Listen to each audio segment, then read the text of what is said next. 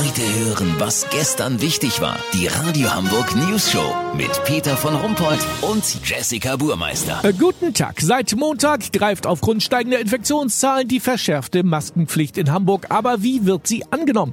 Olli Hansen, unser Reporter, ist für uns in der Innenstadt unterwegs. Ist das denn nun wirklich so verwirrend oder geht es, Olli? Sagen wir mal so, es geht sicherlich noch verwirrender. Weißt, wie ich mein? ja, schlimmer geht immer. Äh, wo genau bist du gerade? Ich bin gerade am Steindamm, Peter. Hier gilt von der Hausnummer 33 bis zum Steintorplatz täglich eine Maskenpflicht von 12 bis 22 Uhr.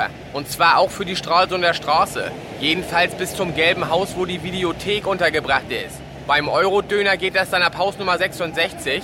Nee, warte mal, ab 76. Genau, ab 76 geht das dann wieder los, aber da erst ab 14 Uhr. Dafür bis 23 Uhr. Hallo, Sie da? Ja, Sie. Wie finden Sie das mit der Maskenpflicht? Bitte?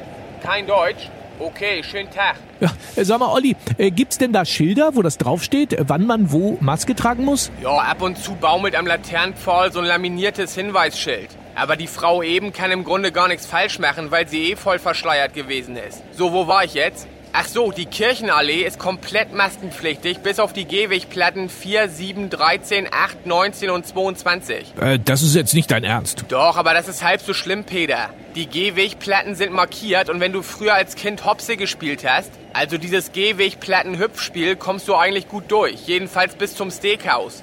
Lass so machen, ich schlender jetzt rüber in die City zur Europapassage. Wenn es stimmt, dass auf den Rolltreppen 7 und 8 zwischen 15.30 Uhr und 16.04 Uhr eine komplette Helmpflicht gilt, melde ich mich noch morgen. Habt ihr das exklusiv, okay? Ja, vielen Dank, Olli Hansen. Kurznachrichten mit Jessica Buhmeister. Polizei, Reiterstaffel feiert Geburtstag.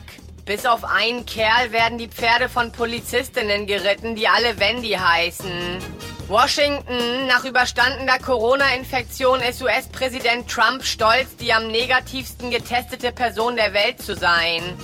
Bergedorf Bezirk soll ein zweites Fahrradgeländer bekommen, wo Radfahrer sich an der Kreuzung festhalten können. Ja, richtig krass aufgewertet der Stadtteil. Das Wetter. Das Wetter wurde Ihnen präsentiert von Bergedorf. Noch geiler mit demnächst zwei Fahrradgeländer. Ja, das war's von uns. Wir sehen uns morgen wieder. Bleiben Sie doof. Wir sind's schon.